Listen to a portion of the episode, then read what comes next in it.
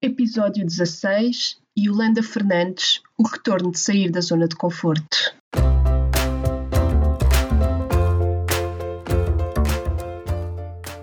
Olá, eu sou a Neuza e este é o Saltei do Sofá, um podcast sobre mudar de vida, sair da zona de conforto e viver alinhado com a própria essência. Todas as semanas vou entrevistar um convidado inspirador ou partilhar uma reflexão minha. Deixa-te inspirar.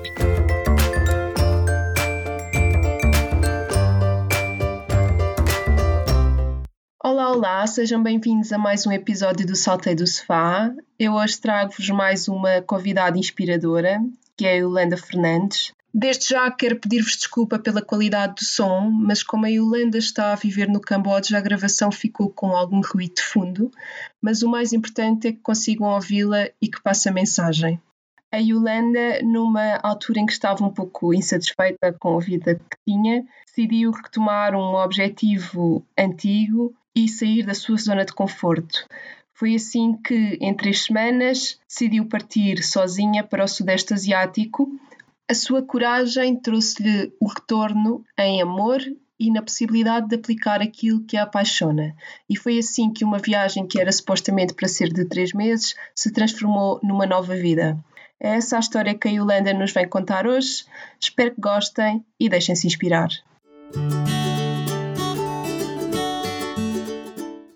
Olá, Yolanda, muito obrigada por estares aqui a partilhar a tua história comigo e com os ouvintes do Saltei do Sofá. E para começar, eu queria pedir-te para dizeres quem és, o que fazes atualmente e o que te move. Olá, Neuza, muito obrigada uh, desde já pelo, pelo convite. Estou muito contente de, certo modo, poder um, partilhar uh, contigo e com aqueles que vão ouvir a minha história, com o intuito de poder inspirar e vamos ver no que é que isto, no que é que isto está.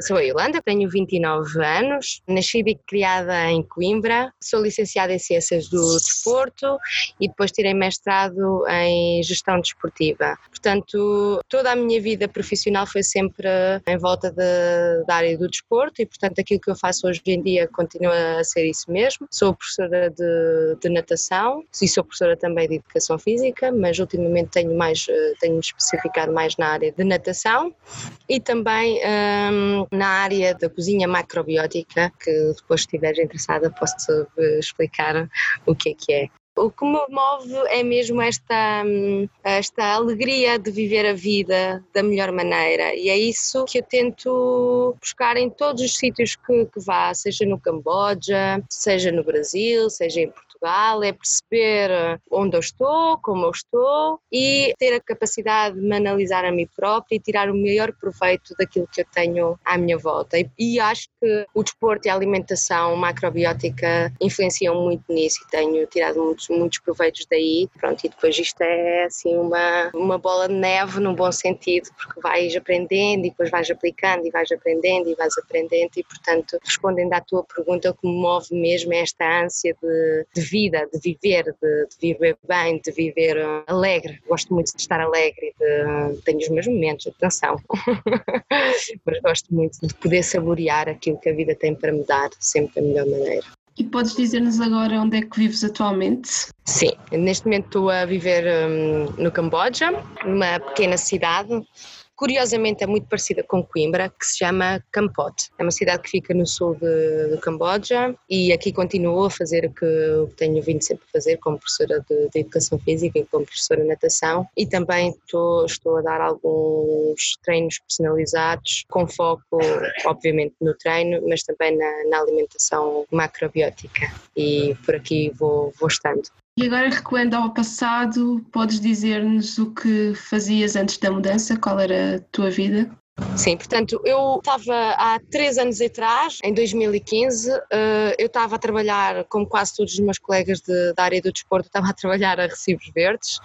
Portanto, apesar de haver algum trabalho, não estava contente com a estabilidade ou com, com o retorno financeiro que o trabalho me estava a dar. Para além disso, também havia uma ânsia muito grande de cumprir um, um objetivo que eu já tinha traçado há muito tempo, quase que traçava, sabes que no início do ano nós traçamos objetivos e é sempre fazer o Sudeste Asiático, fazer, portanto já estava ali a ser escrita uma data de anos. Uh, e como não estava muito contente com aquilo que, que, não que eu gostava a fazer, que eu estava até bastante contente, estava a trabalhar numa escola de surf e estava muito, muito bem lá, só que lá está, esta coisa de trabalhar a recibos verdes, hora ganha X, horas ganha Y e portanto não conseguia estar numa situação estável. E então um, decidi que com o pouco dinheiro que, que tinha na conta, que era bem por falar, fiz umas contas, que com o pouco dinheiro que tinha na conta que dava para, para comprar uma viagem e para me aguentar a boca durante um mês ou dois no Sudeste Asiático. Então decidi mesmo concretizar este sonho. Foi assim numa uma decisão muito repentina, foi em, em, três semanas eu tomei esta, esta decisão de vou fazer as malas, saí do, do apartamento onde estava em Lisboa, estava a viver em Lisboa na altura, fui até casa, passei duas semanas com a minha família e depois uh, parti para a viagem. Era uma viagem que supostamente era de três meses, que facto é que ainda aqui estou. Portanto, estava, estava eu a dizer, Neuza, que hum, eu parti de Portugal em, em setembro ou outubro de 2015, não em outubro, que foi depois dos meus anos, e portanto fui até Singapura, porque os voos de Portugal para Singapura naquele momento eram mais baratos. E então lá fui até Singapura e aproveitei e visitei uma das minhas melhores amigas. O roteiro era Singapura, Camboja, ficar no Camboja a trabalhar durante aproximadamente um mês e depois seguir para o Vietnã, trabalhar um mês e depois, e portanto, sempre mudando de países, mas sempre a trabalhar, porque como eu não tinha muito dinheiro uh, junto, eu tinha a noção que eu ia precisar de trabalhar quanto mais não fosse para chapa ganha, chapa gasta, não é? Uh, e mesmo antes de sair de Portugal, pesquisei um pouco de trabalhos no, no Camboja, porque eu só fiquei cinco dias em Singapura, que aquilo é super caro, e encontrei um restaurante hum, de comida portuguesa, comida tradicional portuguesa, no Camboja. Eu nem percebia se era em Camboja, se Ripe, eu nem sabia onde é que era Camboja. Eu sei que mandei lá Camboja, restaurante português, vou, mas é mandar uma mensagem, uma mensagem por Facebook a perguntar se precisa de alguém para, para trabalhar. Ah, e responderam que sim, precisavam, e portanto aí fui decidindo: ok, vou para o Camboja e vou diretamente para, para Camboja, e depois uh, viajo uh, para o resto do, do Camboja. Portanto, aqui cheguei, trabalhei e não continuei a minha viagem de, de mochilão, de mochila às costas, porque entretanto depois uh, gostei muito da cidade, porque é uma cidade muito calma, em que ainda tem um estilo de vida muito, muito calmo, uh, isento de stress. Nós andamos muito de bicicleta, aqui de um lado para o outro, uh, há um convívio ainda muito familiar entre, entre os amigos e, portanto, isso de certa maneira fascinou-me. E também porque encontrei aqui o que é hoje uh, o meu marido e, portanto, isso foi mais um motivo para ficar. Esqueci de dizer, e vamos agora aproveitar isto para fazer publicidade, que o restaurante chama-se Tertúlia e fica em Campote, portanto se alguém quiser ir ver, porque agora também já é, é como é o restaurante do meu marido, portanto o, o dono do, do, restaurante é agora meu marido e portanto já considero o restaurante como, como sendo meu eh, e portanto faz algum interesse fazer aqui uma publicidadezinha. se me permites, claro. Claro que sim. Uh, e portanto, estava-te a dizer, depois ficando, fiquei por cá, eh, primeiramente estava a trabalhar no restaurante, depois uh, comecei a trabalhar como professora de Educação Física em duas escolas internacionais, como professora de natação, entretanto depois abri uma, uma escola de natação, também uh, como tinha aqui uma relação muito próxima com a comunidade surda-muda, porque nós no restaurante tínhamos um, um rapaz que era surdo-mudo a trabalhar, portanto eu fui aprender a, a língua gestual cambodjana, entretanto comprámos um, um tuk-tuk, que também ficaram lá a vender uns croquetes macrobióticos e tudo mais, e portanto as coisas naturalmente foram, foram acontecendo e foram aparecendo e, e fui ficando. O que foi muito bom, porque isto também é o sinal que eh, muitas vezes, quando nós eh, saímos da zona de conforto, acabamos por ter o retorno. Eu tive o retorno em, em diversas áreas, na amorosa, na capacidade de perceber que o meu método de ensino-aprendizagem dava certo, porque nós, outra coisa que me desmotivava muito em Portugal era o facto de eu ter que seguir um método de ensino-aprendizagem aprendizagem que tinha que ser igual para todos os alunos, para todas as escolas, para todos os ambientes, e eu aqui nas escolas eh, deram-me essa oportunidade de eu aplicar uh, diferentes métodos de ensino-aprendizagem, que foi maravilhoso, e isso também dá algum alento profissional, dá alguma motivação. Eu em Portugal estava muito cansada de ser professora de educação física, professora de natação, e aqui continuo com este talento porque há muito retorno nessa área. Uma coisa muito interessante também que, que eu acho que é importante hum, partilhar para aqueles que, que, nos estão a ouvir, que é o medo. Eu tinha muito de medo de. Isto, eu fui adiando este sonho de fazer o, o Sudeste Asiático porque eu não falava inglês. Eu mal sabia pedir um copo de água. Eu tinha que ir ao Google Tradutor, deixa lá ver como é que isto se pede. E eu lá dizia. E que se ficar sempre à espera, as coisas nunca, nunca acontecem. Decidi mesmo viajar mesmo assim uma grande amiga minha, a Sofia, ela comprou um dicionário pequenino de inglês. Uh, comecei a, a, ver uh, filmes com as legendas em inglês, a ir traduzindo. E então, nessas uh, três semanas que eu tive de pausa entre a decisão e o, e o começo da viagem, foram três semanas intensas também de, de aprender inglês. Estive com uma amiga minha, também sempre a skypar com ela, aquela professora de inglês, sempre a tentar uh, melhorar o meu, o meu inglês. E o que é facto é que, é que hoje falo inglês, não digo perfeitamente, mas uh, fluente, não, muitos erros eu digo, com certeza, mas uh, consigo expressar-me, consigo falar perfeitamente inglês e, e portanto é, é mesmo isto que eu quero passar, é que se nós formos pelo medo nós nunca fazemos as coisas. E portanto eu também não quis que o, que o facto de eu, de eu não falar inglês fosse uma barreira para que me impedisse de, de viajar, e então sejam convictos e ir à descoberta daquilo que nós mesmos queremos aqui dentro do nosso, nosso coração e diz-me quais foram os principais desafios que encontraste em todo o processo de mudança. Olha, um, o inglês, sem dúvida, no início foi um desafio, porque um, no início muitas vezes queres expressar a tua opinião ou queres participar ativamente de uma conversa e tu não consegues porque ainda não tens um vocabulário suficiente para te expressar, ou quando te sentes desanimada, ou quando sentes uh, saudades de alguém, não consegues expressar aquilo que estás a sentir. E, portanto, isso no início custou muito, portanto, porque eu sentia a vontade de, de falar de estar com pessoas. Não, eu estava sempre, mas quando queria expressar mais opiniões, quando queria, já dá para ver, não é? Que eu falo muito e, portanto, eu gostava de, de, de falar mais e, portanto, isso, de certa maneira, para mim provocou-me algum desconforto. O que, por um lado, também foi bom, porque deram-nos dois ouvidos e uma boca por alguma razão, dois ouvidos para ouvir mais e uma boca para falar um bocadinho menos.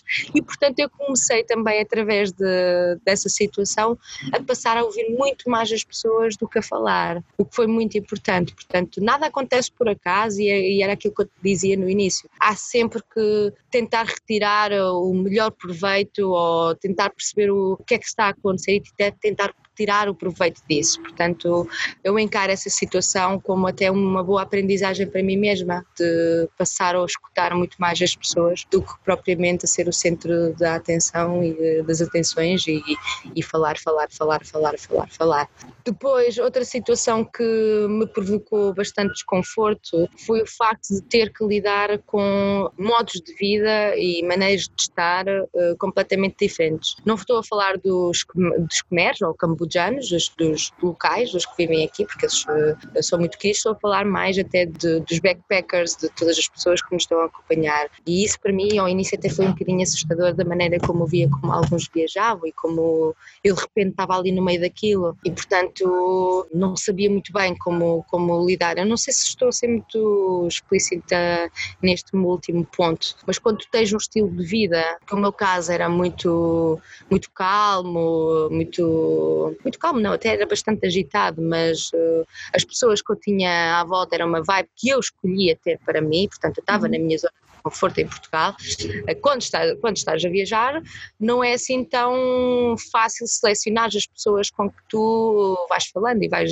eh, lidando. E portanto eu tive um bocadinho de tudo e tive muitas experiências que fizeram-me ficar eh, desconfortável. Portanto, isso ao início, e também muito por ser um bocadinho ingênua, foi complicado começar a, a selecionar e a, e a, perceber o que é que era bom, o que é que era mau. Mas lá está, era aquilo que eu te dizia.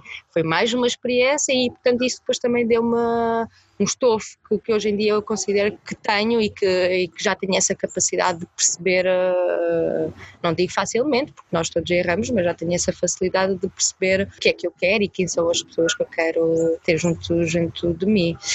Relativamente a saudades, como eu estava muito certa hum, de que queria viajar e queria aproveitar, eu não tinha assim muitas saudades da família, porque hoje em dia também temos Skype, uh, tens o Facebook, vais falando, uh, tenho muitas aprendizagens aprendizagens e, uma delas foi mesmo em relação à, à família e aos amigos mais próximos, porque esta coisa de ser despreendida foi bastante importante para mim, para eu conseguir eh, finalmente sair de Portugal e viajar, mas depois também temos que ter um certo limite neste despreendimento, não é? E portanto eu percebi com o passar do tempo que a liberdade não tinha muito que ver eh, com o lugar onde nós estávamos, se eu estava no Camboja, se eu estava na Tailândia ou na Suíça, tem muito que ver com aquilo que nós somos de nós para nós, portanto, a liberdade que eu tenho enquanto pessoa. Portanto, os meus problemas eh, podem, são os mesmos em Portugal ou, ou no Camboja, eu falo dos problemas que nós temos connosco mesmo, não é? E portanto, isso sim foi uma grande aprendizagem. Perceber que o mudar de país não vai mudar absolutamente nada em algum challenge que eu tenha comigo própria. Portanto, se eu tiver que mudar algum defeito ou se eu tiver que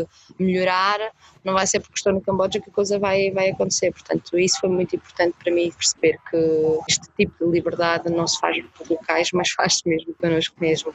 Consegues identificar exatamente o momento em que decidiste que não querias estar aí só por três meses, só de férias, mas que querias ficar aí?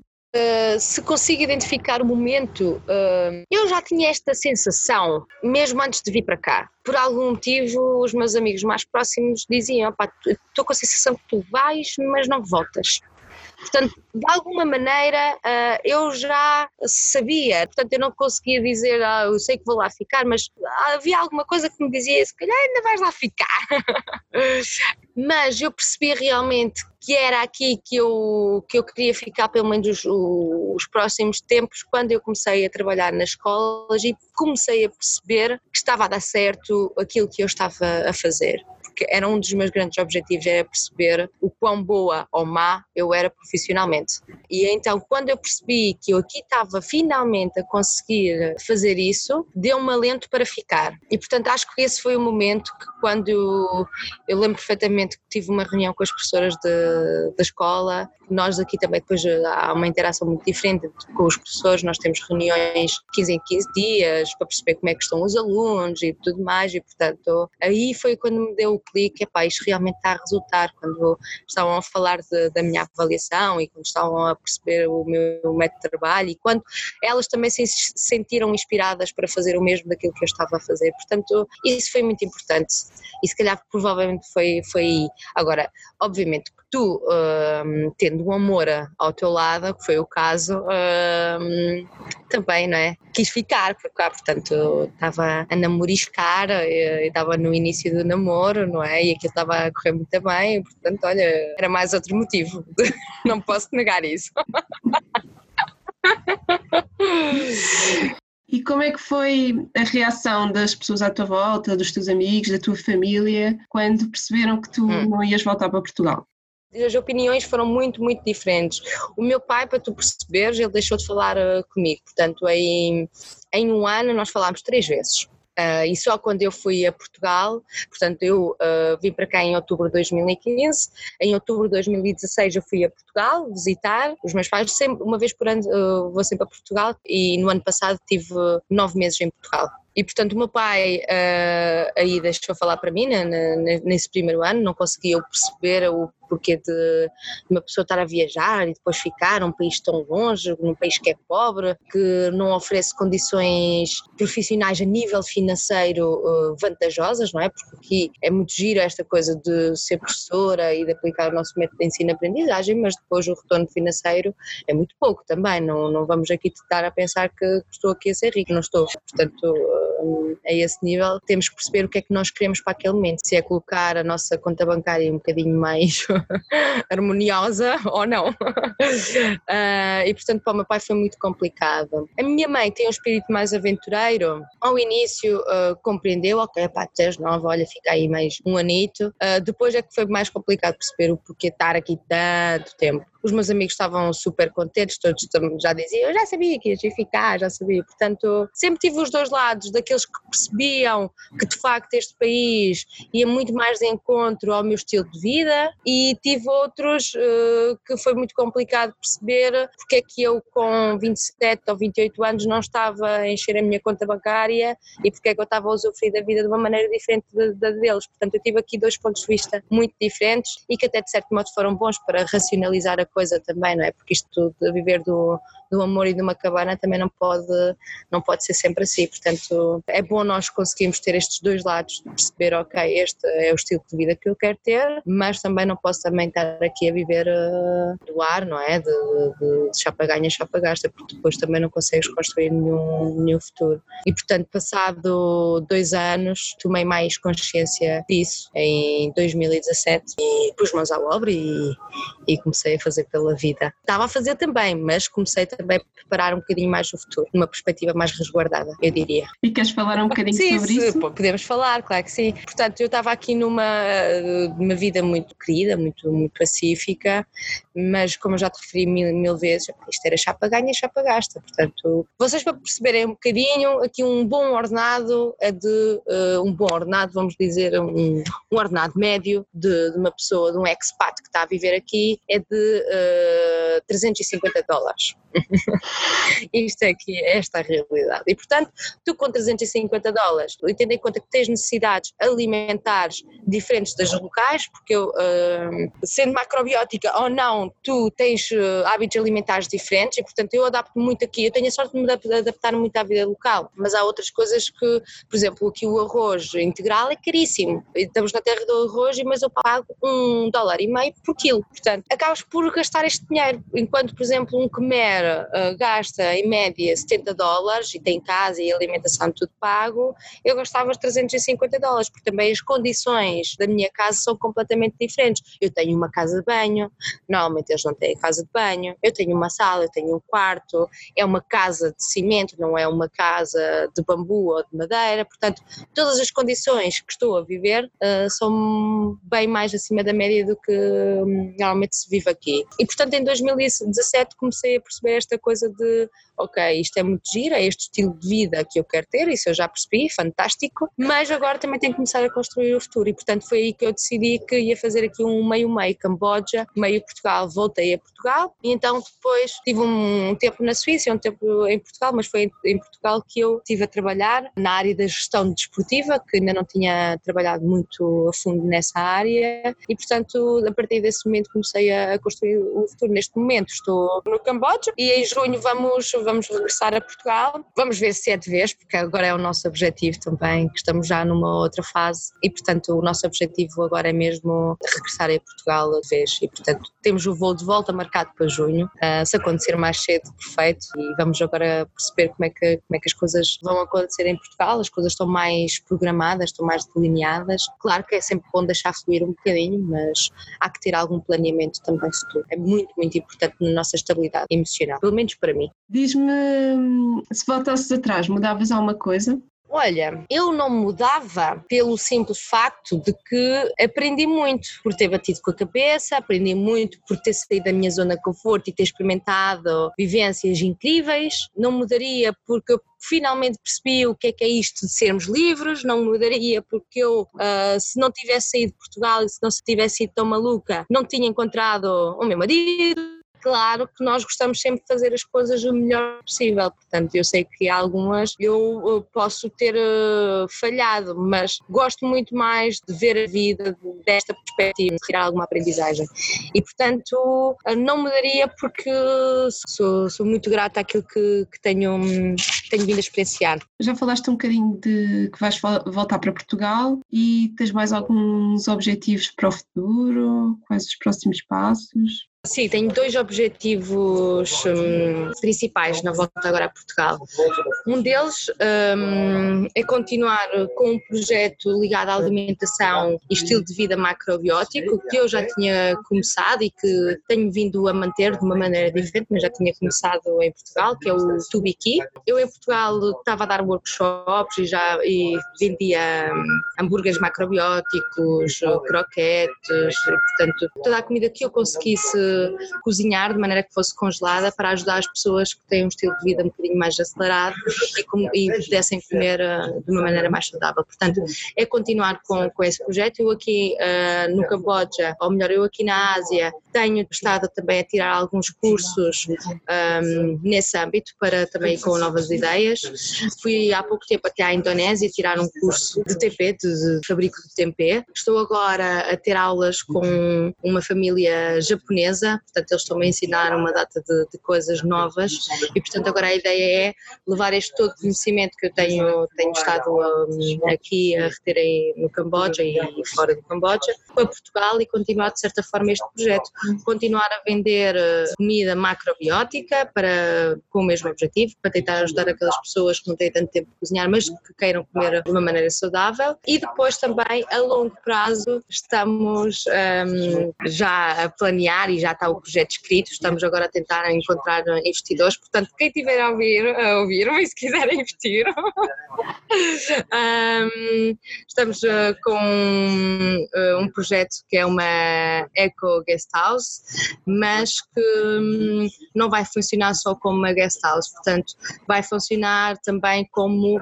um alojamento turístico onde as pessoas possam eh, ir lá e usufruir de várias experiências ligadas à sustentabilidade. Vou-te dar agora um exemplo, que é, vais passar um fim de semana uh, à, guest, à minha guest house e depois de lá podes usufruir de vários workshops uh, de cozinha macrobiótica, por exemplo, ou podes também ter uma manhã connosco em que vais tirar uh, os frutos das árvores, vais ao galinheiro connosco, vais aprender a fazer composto, uma série de workshops e uma série de experiências a nível de lazer lúdico um, e também educacional que tu podes usufruir.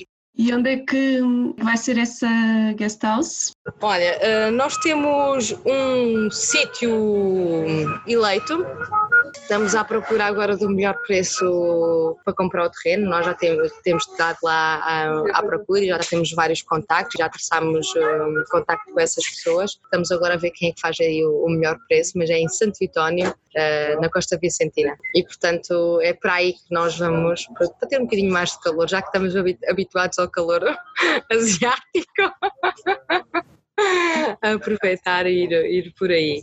E portanto é este, são estes mesmos meus, os meus projetos futuros. Claro que a nível familiar também é, surgem outros, mas a nível profissional são, são estes mesmos, que é uh, continuar com, com o projeto Biki e a longo prazo um, procurar investimentos, se não for próprio, então de outras pessoas que acreditem em nós e que acreditem que este projeto de uma guest house com usufruto de várias experiências uh, ligadas e relacionadas com a sustentabilidade, portanto uh, é isto mesmo que se quer. E quando se quer, consegue-se normalmente.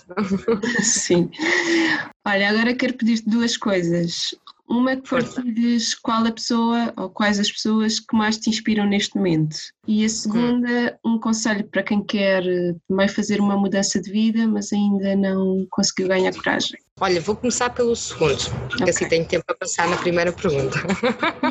o conselho tem muito que ver com a minha experiência, mas uh, aquilo que eu uh, tento sempre dizer a quem me fala exatamente, ah pá, não tenho a coragem que tu tiveste, Yolanda gostava tanto, que é mesmo, não deixem que o medo vos prenda, porque hum, é certo que nós sempre que saímos da nossa zona de conforto, o retorno vem isso é certo. Mas também, ao mesmo tempo, o conselho é não façam as coisas de maneira hum, irresponsável que é a falta de planeamento, o ir e não pensar nas consequências. Portanto, fazer, ir, mas fazer com alguma consciência. Eu acho que é muito importante esta coisa de termos consciência do que é que estamos a fazer e qual é o propósito do que estamos a fazer. Portanto, este para mim é o maior conselho que eu dou, que é não nos deixarmos prender por qualquer medo que tenhamos, mas também não mergulhar de cabeça, como, como se diz.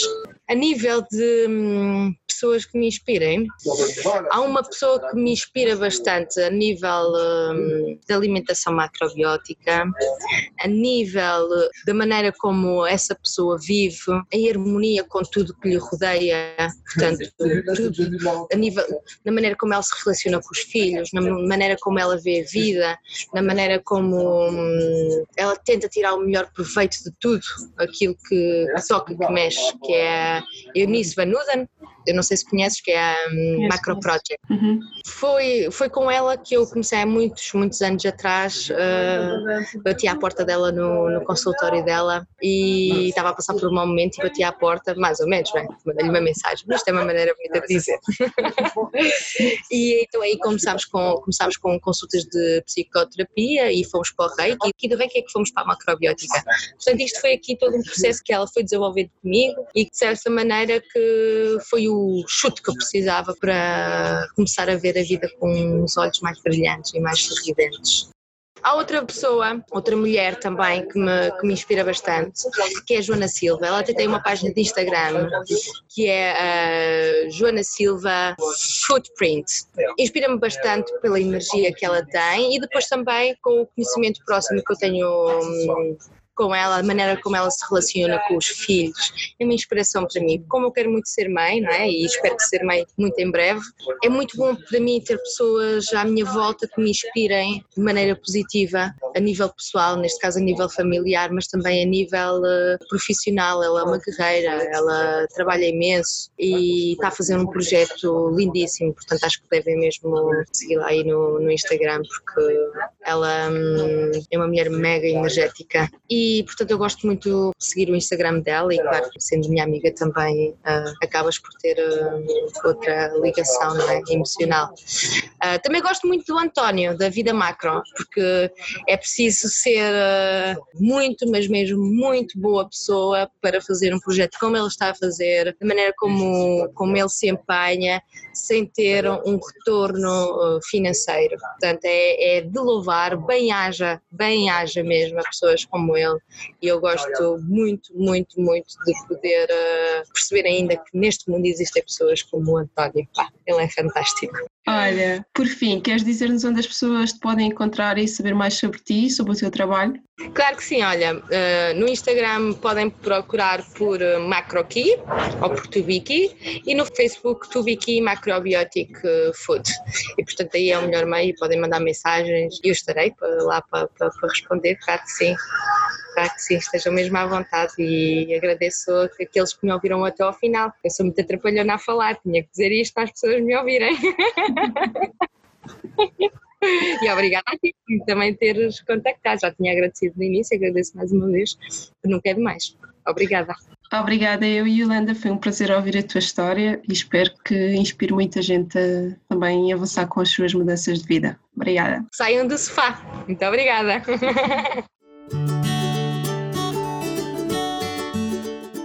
Muito obrigada por terem ouvido o episódio até ao fim. Espero que tenham gostado da história da Yolanda e que de alguma forma vos tenha inspirado. Acho que uma mensagem muito importante a reter é que se ficarmos à espera, as coisas nunca acontecem. Por isso, temos de agir. Não vale a pena ficarmos à espera de termos as condições ideais, porque isso nunca vai acontecer. Queres realmente que algo aconteça na tua vida, se tens um objetivo que queres realmente concretizar, não adies, começa, porque a perfeição nunca chega e se ficarmos à espera dela, nunca vamos fazer nada. Por isso, arrisca, sai da tua zona de conforto e mete mãos à obra. Mais uma vez, muito obrigada por terem ouvido até ao fim. Já sabem que podem deixar o vosso feedback nas redes sociais ou em salteidosofá.pt. Subscrevam também a newsletter e desejo-vos um dia mágico.